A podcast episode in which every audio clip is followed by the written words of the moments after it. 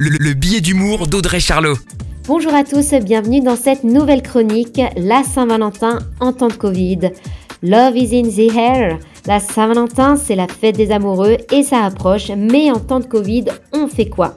Alors encore une fois, il va falloir s'adapter et faire preuve de créativité pour passer un joli moment avec son ou sa Valentine.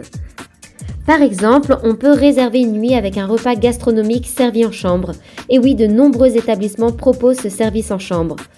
Faites une randonnée en amoureux. On prend l'air, on discute, on va se ressourcer et au retour, on propose de se glisser sous un plaid avec un bon chocolat chaud. C'est des points en plus garantis. Un petit ciné à la maison et oui, pas envie de sortir et on a pris cette habitude de rester à la maison. Alors on se fait un petit film avec une coupe de champagne et du popcorn. C'est simple et efficace. Et pourquoi pas un peu d'art en amoureux Les musées expos sont les rares activités culturelles possibles et permises pendant le Covid. C'est le moment d'en profiter en couple. Et mon conseil, écrire une belle lettre. C'est romantique, c'est touchant et ça se garde.